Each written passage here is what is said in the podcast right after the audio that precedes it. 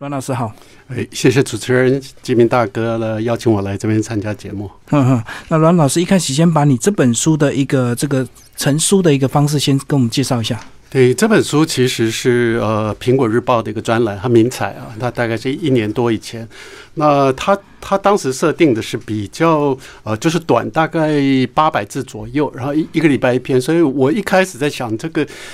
长度不大，但是怎么样让它源源不绝，然后让人读了不会厌烦，这个事情其实是我第一个念头啊。那我我当时想到的是，就是蒙恬，因为蒙恬他常常写短的文章，短文章看起来他也没有好像没有意图要谈什么伟大的事情，就说他看到邻居怎么样啊，琐事就对，对琐事，从那从那里头他再去衍生一点他对于世界的看法。所以一开始我是这样设定的。嗯，那八百字大概以。设定几分钟把它读完啊？这 我我我的感觉是五到十分钟吧，就读完一篇文章就对。对，因为说真的，现代人你除非有很强的目的性，要不然你要他停留在一个阅读时间太久也不是很容易啊。可老师，你的专长是建筑本科，你那时候接下这个案子的时候，你心里一些有什么想法？你会带入本来你建筑的专长吗？哎，其实没有，因为我本来我我写建筑，我也出建筑的书了，但是我另外也出文学书，所以我其实我文学书跟建筑书都有，就对对，而且我不不想把它太混淆在一起，因为两边可能都会搞不清楚，所以文学的归文学，建筑归建筑，这样。然后你在接这个案子之前，你之前有尝试这么短篇的一个这个散文吗？哎，有时候有时候报纸的副刊会邀一些短的。但但是呃都没有没有长期，在这个的之前，新新闻也找我写了一个专栏，也是比较文学性的，但是他们是设定两千到两呃一千八到两千。字数稍长，那这个这样短的，然后是整个系列的，其实是第一次啊。哦，所以你当你开始写这样一篇一篇在写，你就开开始挖出你过去很多生活的一个记忆跟琐事，对不对？对对对，就就只好从自己的这个这个这个什么抽屉啊，什么翻出一些自己的，因为你外外面的题材来不及嘛，一个礼拜一篇了，所以你只能从自己的记忆啊、小时候的生活了、邻居啊，这这种事情开始写起。嗯嗯嗯。然后整个写的这样的一个过程，你觉得对你自己会有一种情感上的一个抒发吗？就是你可能忘记过很多事情，都透过这个专栏，你重新勾忆起来。对，这是这会的，这因为有时候你必须你要认真去想，你从一个点开始想。譬如说我想到芒果，我就想到我小时候呃在芒果树的一一些关系，怎么去偷芒果，这就是就会把你带，然后就往那边继续想，在会会把它填的更。更保实一点啊。那另外一个就是说，我在这个专栏，我其实另外一个是希望自己可以更直接的面对自己，因为有时候你回你你去掏你的什么童年啊、你的记忆啊、你的生活，你有时候你会美化它了。我是希望不要太美化自己，就是更勇敢、直接。对对。嗯，对，就是希望他是一个好像是就是就是一个平常人写的，他的平常的生活，然后很真实，没有包装，也没有蓄意要把它弄成好像特别，好像要要要要塑造一个造什么东西的感觉。可是大家看习惯这种文学的创作，回头来看你这种生活日常，你一开始会不会担心读者能不能习惯？因为等于口味变有点淡了。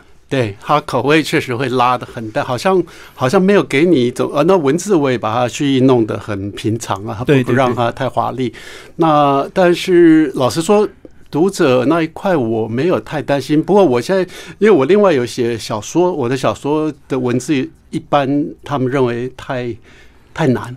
太重，太重，就是说，所以那那边反而是被批评的部分。所以我在写这个时候，我就想，那我就整个调淡，我完全不要用那种文学的语法、文学的那种，就整个用一个很平易近人的方法写，也也算把自己调调调看，就有点像青少年的日记这样子，短篇，然后文字很简单，也不追求一些什么修饰啊、华丽这样子。对对，然后好像对跟那个好朋友在聊天，就讲给他听，说啊，我我我小时候怎么样，发生什么，很平常的讲一讲，也没有什么。伟大的情节啊，在里头。不过读起来看起来很简单，可是我相信读者，如果你试着写写看，你就知道，当写到一定的篇幅之后，你就会越写越痛苦。对对，那个主题越来越难找。是是，其实真正难的是有没有主题，而不是写。因为那写写成一个节奏之后，写本身的难度倒不大，而而是要写什么，倒是有没有一个东西值得写，这个反而是比较难。嗯，所以先定好主题，才开始去发想，就对。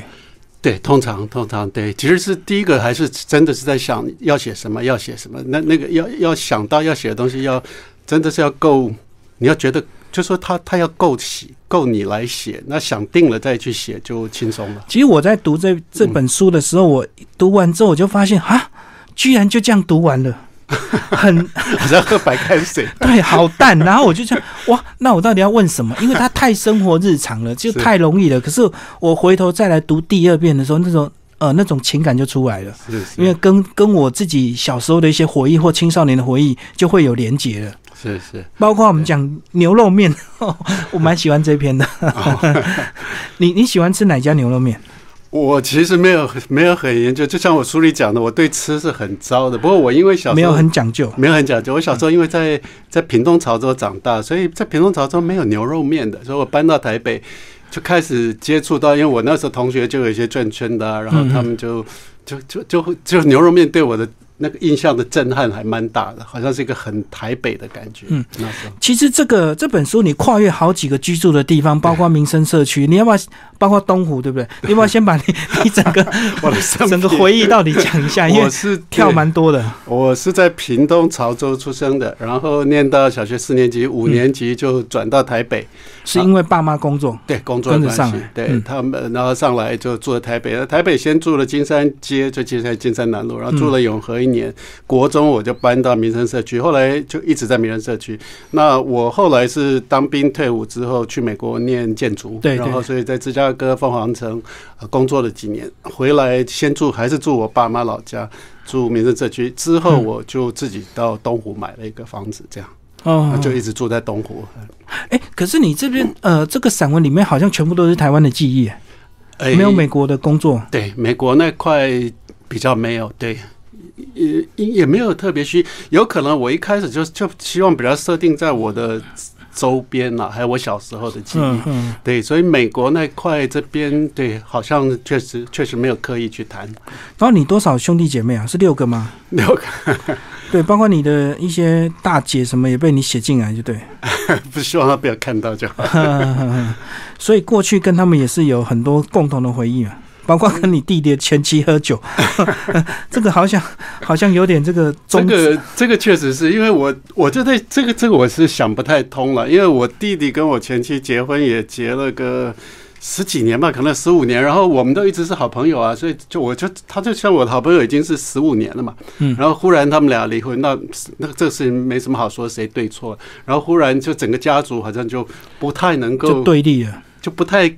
好，不太愿意跟，因为我弟弟后来又再婚了，哦，我觉得觉得会不好意思。那那可是他他的前妻还是把我当朋友，有时候打电话来说：“哎，二哥出来喝个酒吧。”我就跑去跟他喝酒啊，然后有一点点罪恶感，那我就把它写出来，就面对这种罪恶感，这样就很直接，就是对，很直接。因为你你答不答应，这时候有有一点这个，你明明是朋友，可是因为你弟弟的关系，你们好像又要变成不往来。对我。觉我有点觉得不应该是这样，他明明是我已经认识二十年、二十几年的一个老朋友了，那他他们俩分开，个人再去找自己的未来的人生，那那没有什么好说的。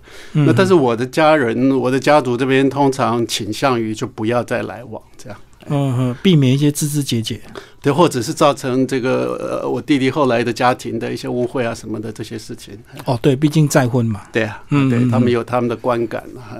我们先聊屏东那一段好不好？屏东是你这个小时候到四年四五年级的回忆。对，嗯嗯，所以是一个很乡村、很淳朴的一个地方嘛。对啊，非常非常，就是潮，就那个潮州，它潮州镇啊。那时候我在那边十年，不过我现在想起来，那十年对我的影响蛮大的，因为他那个记忆太太深刻了。潮州是靠海嘛？没有，它是三线。三线，对，它以前其实是铁呃纵贯线，潮州是蛮重要。后来海线出来以后，潮州有一点没落，但是现在又又起来了。哦，那它到垦丁到屏东都有点距离，对不对？对，所以是有点与世隔绝啊。它已经靠到山边去了，它有点靠那个山地门那边。嗯嗯嗯。那它是在山山，它没有靠海，嗯，所以它跟东港跟。跟屏东差不多是一个等距的一个三角关系。所以你那时候小学的回忆是什么？小学我就觉得，就是我小学我印象很深刻，因为我们家其实是外省人。嗯，对。那我记得小学小学就是那个我们班呃，我记得那时候他呃班上老师会调查说呃外省人举手，然后我觉得班上就只有两个人举手。哦，是因为那个地缘的关系，是原住民比较多吗？没有没有，还是闽南人为主有可能有原住民几乎几乎没有，大概闽南人七成了，客家人三成，他是闽客交交错的。那呃，外省人就通常是公务员呐、或者是警察眷属。我我父亲是公务员呐、嗯嗯。然后你那时候同学之间相处有没有一些问题？哎，基本上没有啊，对，那时候还很单纯。都很单纯。那时候学校还是禁止讲讲方言嘛。可是我那时候就，我父母其实是都是从大陆来的。可是我小时候就是跟玩伴在一起，所以我其实跟朋友都在那时候都是讲讲闽南话。我的几个好朋友都是客家人，所以那那个里头这个一点问题都没有，哎，嗯嗯，就没有没有感觉到那个，就说因为是客家人、闽南人或外省人之间产生的。呃，不过那时候因为很小嘛，很小，小孩应该也不太会在意这个事情吧。哦，那时候还小，到可能到国高中才会有一点点。也许也许对，嗯，所以就是你后来到台北的记忆了。对对，到嗯台北，对，到台北就很不一样。我到台北是念女师附小，就是那女师附小就是非常一一个非常外省的小学，嗯，就是它整个个性跟那个完全像是一个闽南闽南讲闽南语的小学，到一个根本不用禁止讲闽南话，就是没有人讲闽南话的一个学校。哎，哦，就是自然的外省的小孩很多，就对。对外省小孩可能占七成，就是他他整个就就就是有几个那时候有几个就是所谓的外省小学啊，像是呃嗯那个就是有几个国语实小啊、女师附小啊、北师附小啊，在线有几个就是呃外省外省的小孩会聚集的。你在台北一开始还换了几个地方，是一开始是租房子是吧？对，一开始上来的时候，因为我们搬上来也是蛮匆忙的决定，所以搬上来。我父亲先租，然后租了两年之后，就才去民生社区。那时候民生社区刚刚开始，就买了一个房子，就一直住那边。嗯嗯嗯，所以算比较早期了。很早啊，那民我们虽然是民生社区第一批进去的，我记得进去的时候旁边都稻田了，那个房子都就是就是都还在盖啊。而且早年民生社区还会淹水嘛，对不对？对，你那时候有大概什么时候有被淹过？我在国中的时候吧，淹过一次大水，就搬进去，那个水淹到一楼，淹到半层高啊，那个哦呃非常严重，大大概我记得十几天才退啊。我们到后来基本上没有呃没有电嘛，然后就是都后来都是靠那个那个警察的那个救生艇来发那个发物资，发物资。哎那东西不是全泡汤了？哇，损失惨重。一楼呃一楼，但是我们住二楼还好，可是那时候因为空屋很多，所以一楼的他们会把东西搬到空屋去，就是往楼上搬嘛。哦，那时候住的这个，密度还没那么高。还空屋还很多，就是我们这个，比如说我们那个楼梯间八户，大概只住了三户，所以其实很多空房子，他们就这还没都还没有完全修好，还还有地方逃难，就对。对对对，就往上搬，就是那只是出门不方便了。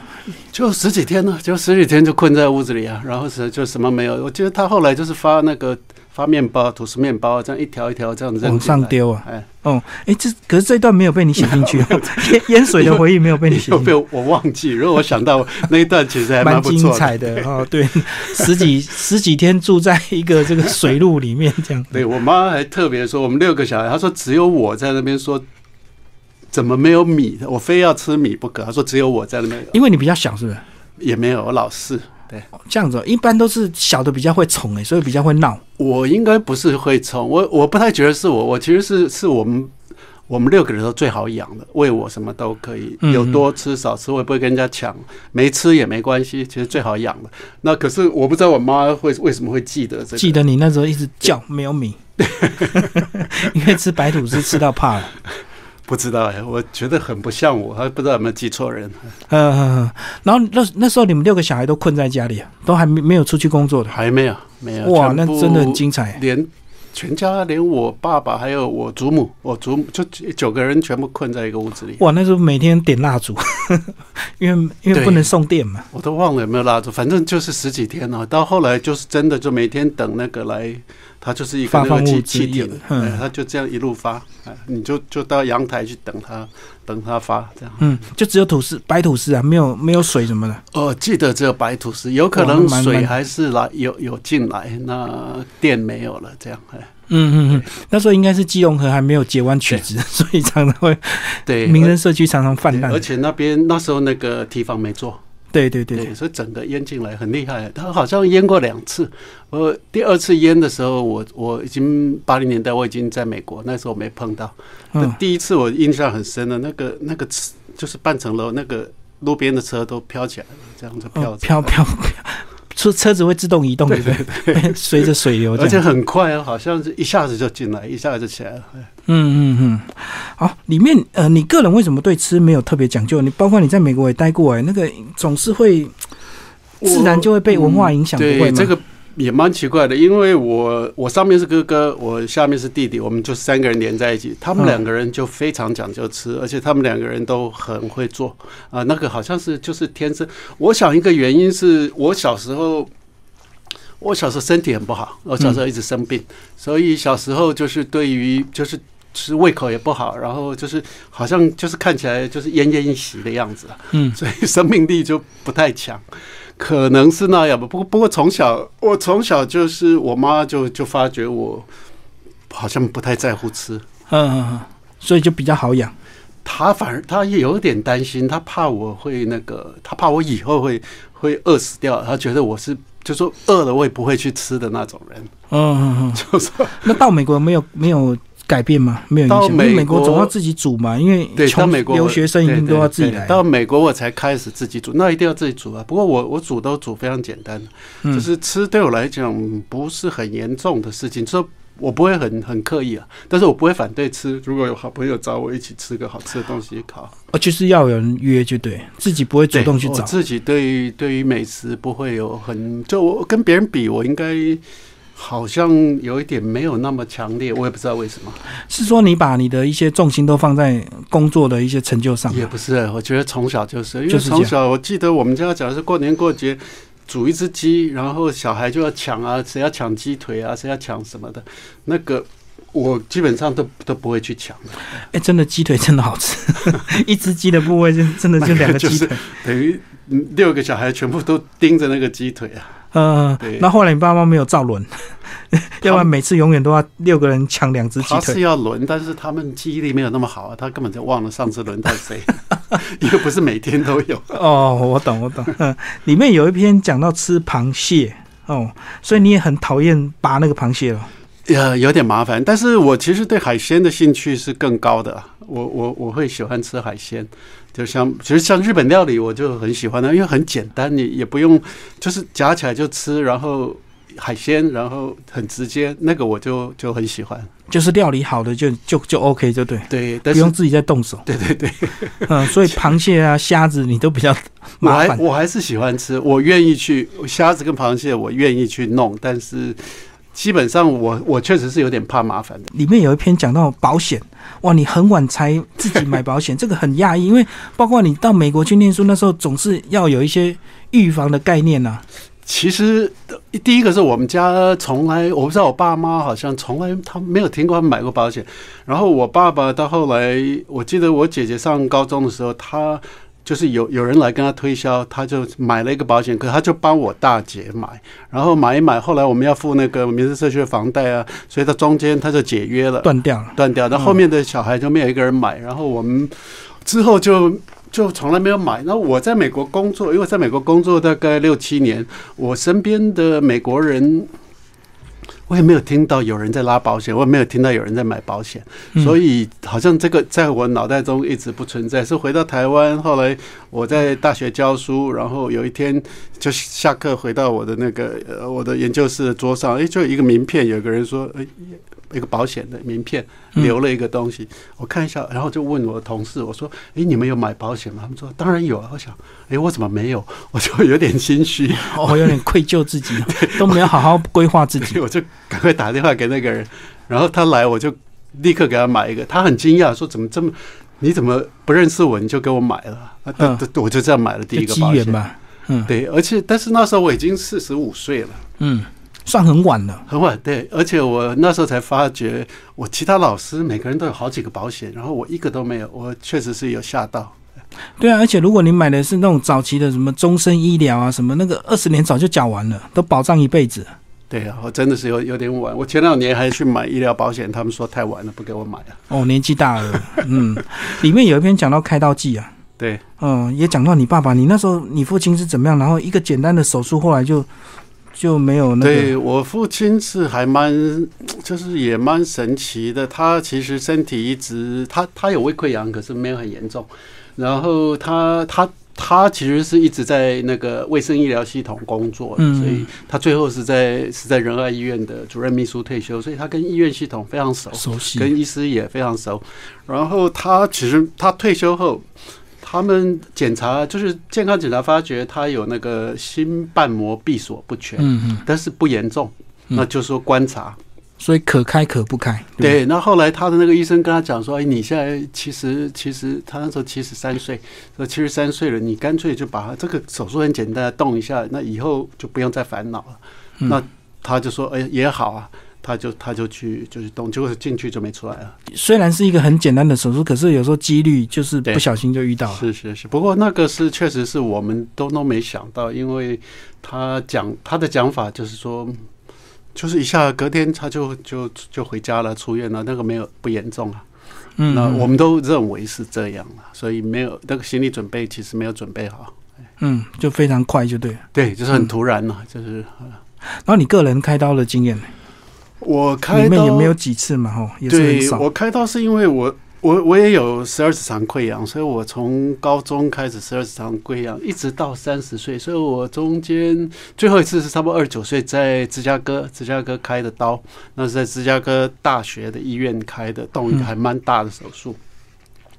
那那一次还蛮严重的，那而且那时候因为在美国嘛，又单身，然后也也不敢跟台湾的家人讲啊，怕他们担心啊，所以然后进去的什么什么那个什么危什么危急什么什么的、那个病危通知啊，呃病危或者说同意什么什么的，都只有自己签、啊，自己签啊没有没有别人签。我想 万一出事的话，都来不及通知。你那时候应该没有微创哈，所以是大开那个大刀哦，传统的大对，刀我，现在肚子还有一一条一长条啊，蜈啊蚣这样 的。对对对，嗯，嗯不像现在这个微创都几几个小点就可以处理好。对，差很多。那时而且那时候是认为，现在整个那个就是对于溃疡的概念跟那时候都不一样了。对，所以那时候那时候认为是胃酸，现在根本不是啊，就是有还是有一个细菌啊。所以不过不过我在芝加哥，我那时候已经弄了好几次，到芝加哥。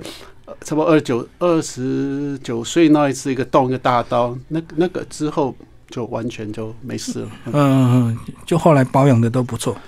我不知道，我觉得是那个医生很好，他是一个老医生，一个美国的老医生。那嗯那个医生，我开完刀，然后他来，他后来来巡房来看的时候，我跟他聊天，因为我那时候其实台，因为我从高中就在台湾一直看病嘛，所以那个医生就会跟你讲，说不能吃辣椒，不能喝咖啡，什么啤酒、烟什么，反正什么通通不准嘛，就很多什么都什么都不行。然后那个医生。开完刀，然后我在美国工作，因为美国上班，其实每个人都是一直喝咖啡。对啊，而且你是建筑事务所，是不是常常熬夜？那很正常的嘛。对，所以所以我开完刀就很担心，问他说：“那我以后还能喝咖啡吗？”他说：“当然可以啊。”我说：“那可以这样吗？可以那样吗？”他说：“都可以。”他他他说他说只要他说最他说只要你的心情好，你身体就会好，什么让你高兴你就去做。我想哇，这个医生太好了，跟跟我以前遇到医生完全不一样。传统的都会千交代万交代。对，就什么都是都说不准不准。然后这个是说，他说他那时候只说，哎，年轻人你不要禁止你自己，你尽量去做你开心的事，你只要开心，你身体就好了。我想，哇，有这种医生啊，它有点像自然医学 对对，他他比较像是改变了我的生活哲学这样。哦，就保持心情最重要。对对对，里面有好几篇讲的是旅游的部分，对，嗯就是我可能这几年有空就是就去去，所以这也是建筑师师的一个基本的功课嘛，就是要到处去看。在对整个在学建筑或者是在建筑养成的过程，那个旅行是一直被鼓励的，就认为旅行，因为我们要去看嘛，要去看作品，然后看他怎么做。看建筑哎物怎么？那个那个好像是，但是我我现在第一个是我回台湾做了十年建筑以后，我后来就停掉不做，我转去教书，所以后来旅行我也不太看建筑，我就很轻松的，就是就是到一个地方，就是就是很轻松的过，不不刻意去安排太多行程。哦，以前会特意去看建筑、拍照、做功课，甚至去收集资料嘛。对，就一定要说，我这去那一定要看，而且那很多建筑是在很偏僻的地方，你要很难去去到，就是就就是等行程会变得很复杂，就是光是看几个建筑就可能把你一个礼拜四天耗掉对，就这个整个行程就给它吃掉了。而且你们看又不能像游客只看外表，你还要去先把一些基本资料都要做功课。对，然后还在那边记录，然后在那边看，就是等于像像是在像是在做，像是在出差了。嗯嗯嗯，不不是，当然也很愉快，不过跟后来我就不太这样了，我现在都完全。不设定，我就到那边就就很轻松的去感觉那边的什么自自然环境啊，人啊，吃个东西啊，随便喝喝酒啊，就看看人，这样就好了。现在就变成一种生活的一个享受，就对对，就就整个转掉跟以前不一样。那这里头提到的比较是这几年，所以是比较轻松自在的。早年确实是很认真的去去。早年我我有一次比较疯狂的旅行，是我买了一张呃买了一张那个。就是环游世界的机票，就是那时候新新加坡航空公司会一整个套票，就对。它就是你可以从一个方向开始一直飞飞一圈，然后它有联盟的很多航空公司嘛，对，都可以飞。但你就是它在每一个州每一个大洲可以停两个城市，嗯，那就亚洲两个、美洲两个、欧洲两个，这样这样子绕。那那它是一年票，不过我那时候因为自己自己那时候在开事务所。所以我不能够不能够离开太久，所以我差不多用两个礼拜就就这样绕了一飞一圈了。哇，那很很很浪费，就大概 没有享受到。到每一个城市，大概顶多一个晚上或两个晚上就走，这样。嗯，就为了要赶你的这个假期，把它消耗掉。对，另外那个其实是有一点，就是因为我看到那个那时候那个绕世界一圈那个机票，我记得不到五万块，所以我觉得这个太值得了。反正就飞一圈也好啊，就就就这样就绕一圈回来。所以那时候还没有办法脱离太多的假期，就对。那时候我那时候是正在美国创业的，没有我在美国，我在美我是回台湾创业，我在美国工作七年后回台湾自己创业十年。呃，就是在那十年，十年之后我收掉，就转去学校教书了。嗯嗯嗯，里面还有一篇讲到我们建筑都很熟悉的贝聿铭的遗憾，他的遗憾到底是什么？我我其实因为那时候可能是贝聿铭刚好去世啊，所以有感就对对，但是顺手写了这篇。对，有一个感觉是整个大家就嗯都。都过度称赞他了，我我其实对他没有那么称赞，所以这篇写的是有一点点唱反调的意思啊，就说我觉得他基本上就是我那个文章可能讲说他的建筑其实是怎么说呢？没血没泪没感情呐，嗯，太太冰冷对我来讲，所以我个人并没有那么并没有那么喜欢他，就是被整个赞誉过头，就对对，尤其尤其尤其一个这么有名的人一死的时候，哇，所有的。就是过头的，简直是称赞到过头了，就跟最近那个布莱恩那个一样啊，大家就疯狂那个。对，就所有连不不认识的人也在那边哦，好像是痛哭流涕。那我就有一点好像浇冷水的感觉吧。嗯嗯，确确实有时候人活着好像大家就不以为然，对啊，一走的时候好像就哇，什么都变很伟大。对对，我其实特别有这个感觉，我说你如果对他有那么有感情，你为什么不早说啊？然后全部都憋到他死掉听不到，全部人都跑出来讲，我觉得也也也蛮无聊的。真的是那个那个爱跟称赞还是要及时的讲吧。这个就跟我们 这个最近那个口罩一样啊，口罩不够，大家就要换个头贴，说我 OK，你先领。就是好像讲的好像哦，我我我礼让你这样子。对对，对就每个人都是那种完美的。哎，我觉得实在，其实人人真的。人都有那个都有缺点啊，都有一些小小的欲望啊，小小的这个嫉妒啊，这个都是事实嘛，都人性本如此啊。但是大家就会过度去把它在美化自己。是是是，老师要不要讲一下你现在的一个现况？我现在其实我现在在那个。还在大学教书嘛？那但是教书变主业就对。对我现在主要，但是我同时会做一些，我我也写建筑，建筑我主要写建筑评论嘛。那文学我还是写小说为主啊。嗯。所以这散文我是比较偶尔写一下。然后，所以这两个创作我还是会做。我另外会做展览呢，就是策展人，就建筑的展。建筑相关。那大概，但是再来，我可能因为我现在也我在两我在两年半我就退休了。嗯嗯。所以，我现在比较在想的是，怎么退休后，然后怎么样去调整自己的状态，应该就是会比较专注的再去多写一点东西。所以，你的退休是指教职的退休，对退休，对。嗯，那你本身一开始的那些创业，在台湾创业的嘞？那个十年，就是那个十年做到那时候，我就我就不想做了，就收了就收了。对，我不想碰，太复杂了，嗯，太累了。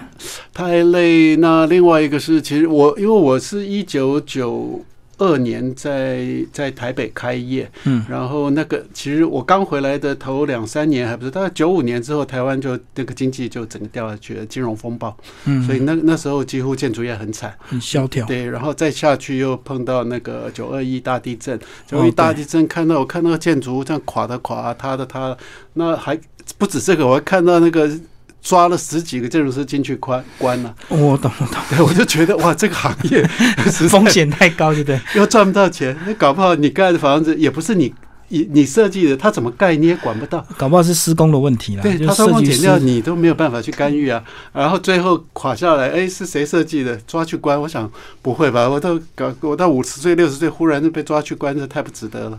嗯嗯嗯，所以那时候就让你决定要对啊，而且主要是那时候那个后来经济也不好，那个这个行业看起来做起来很辛苦。那我自己在想，其实我就去学校教个书，我就领个薪水，我的日子还蛮好过的。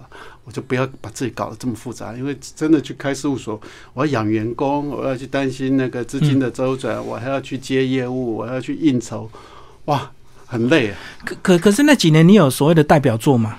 那几年我其实做了几个，其实台北市的话，像呃南港高工啊，南港高工我做了两栋房子，然嗯后。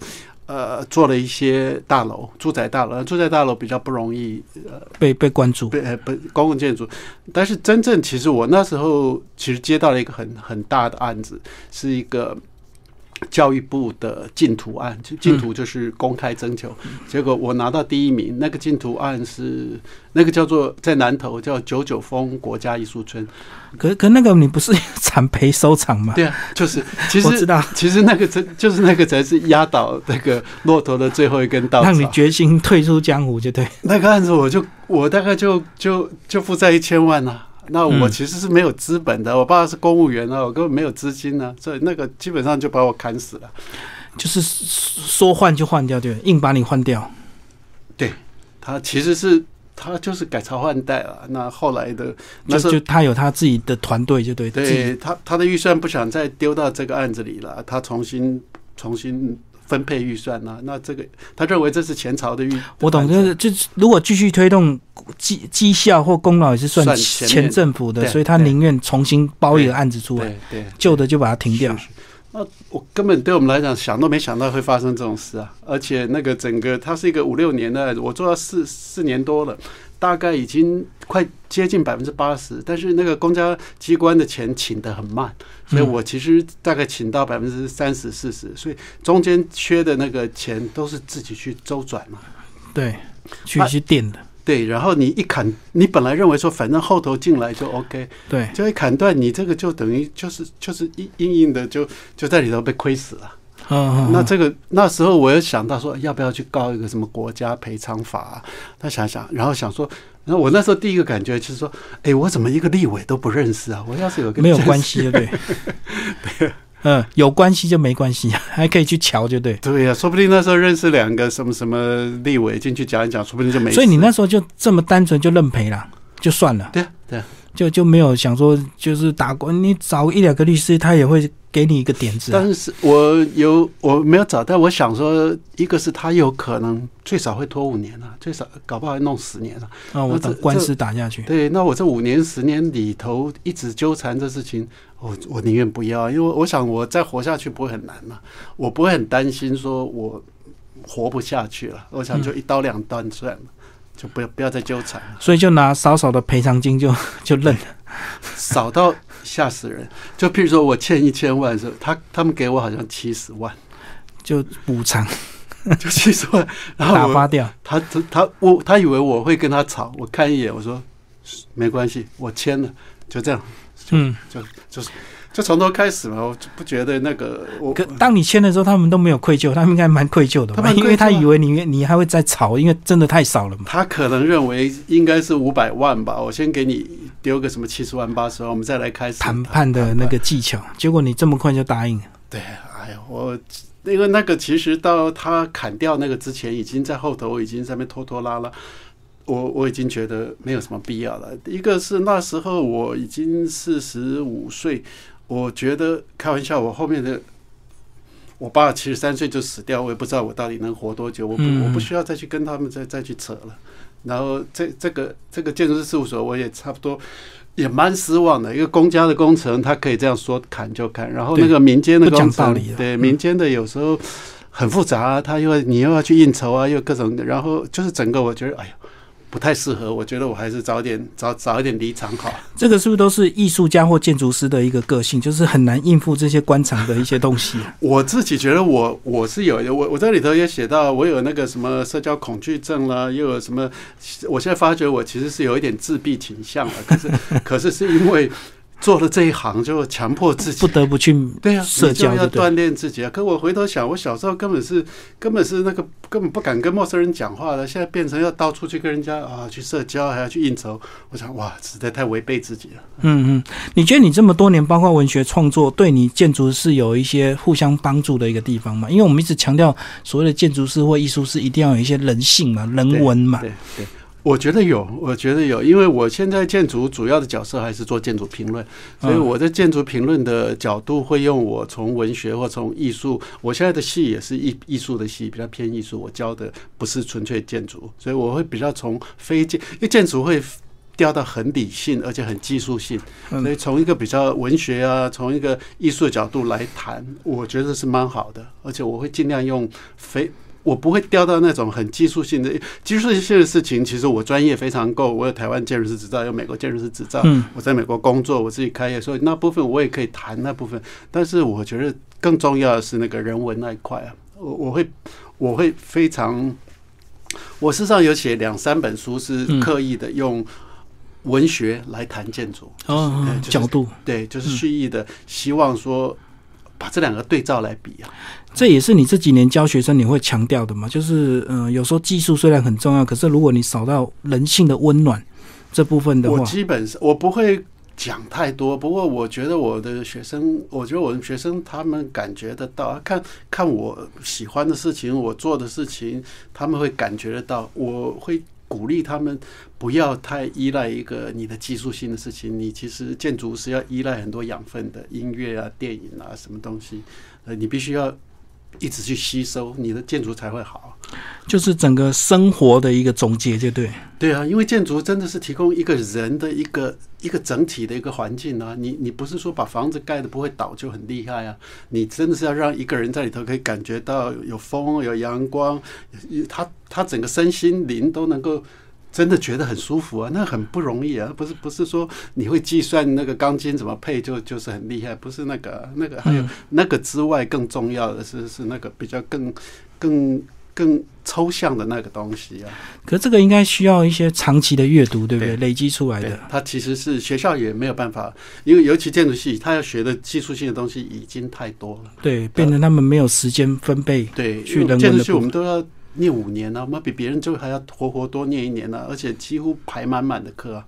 建筑系的学生很辛苦的，他那个训练，他有点像外科医生一样，要学很多东西、啊，技术性的东西技术，东西，对，很多物理环境啊，那排粪管啊、电啊、什么照明啊，什么各式各样的东西，通通要学。啊，这个就是要学非常大。假如说你一个室内设计或景观设计或是平面设计，相对学的东西少很多，就是嗯需要学的技术性的东西少很多。那但是但是学完这些。不表不表示你能做一个好的建筑，因为好的建筑不是说把这个解决完就是啊，而是你真的要带进一个品质啊，那个品质就很抽象啊。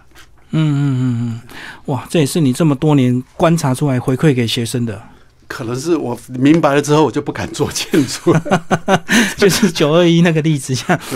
摸摸鼻子，赶快出场比较好。可是你还是要带给他们一些希望，因为毕竟他们还没入嘛，入行总是会有很多这个期待跟想法。对，其实还是我我我比较会说，不要一一开始就去想要做一个伟大啊什么的建筑或者是什么代表作这样。对，就好好的把一个人的小房子，一个小小小的东西，把它做好，这就很棒了。因为把一个一个小住宅做好就很难了、你嗯，你要把你要真的让一个人住在里头，觉得哇，这真是舒服，我真是喜欢这个这个地方。你能做到那样，你就太了不起了。嗯嗯，我们现在大部分人住的房子，其实对这房子都没有很满意啊，是是是，就他就是没有很对嘛，他就是还没有很对啊，嗯嗯，就是那那个光是做到那一点就就很了不起了。是是，老师最后要不要讲一下你这个课余之外，你自己怎么样去做你生活的一些品味或者生活的一些观察？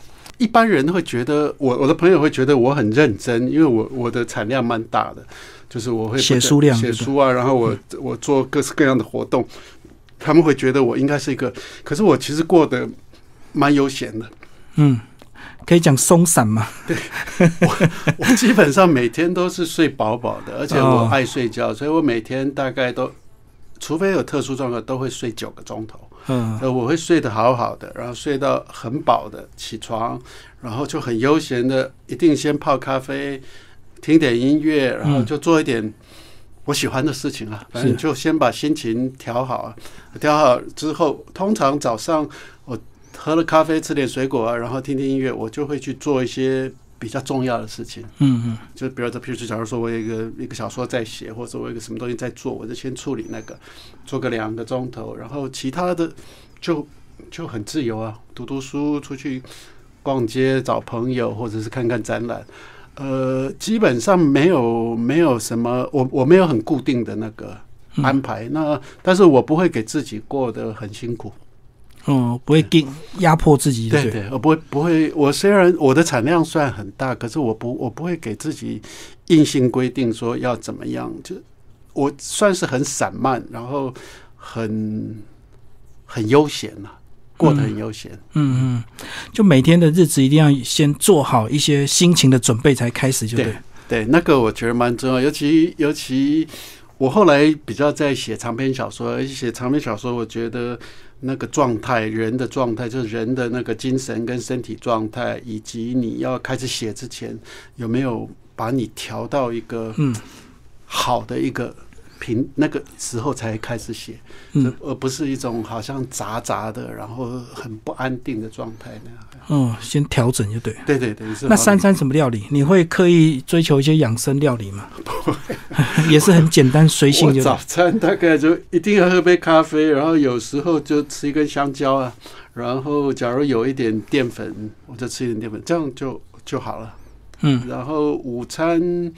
很简单啊，有有面，我吃个面，就是我我我因为在美国住的久，所以其实也也会自己做一些简单料理了。但是，所以我大部分我会宁愿在家里自己简单做一下，吃一次就好。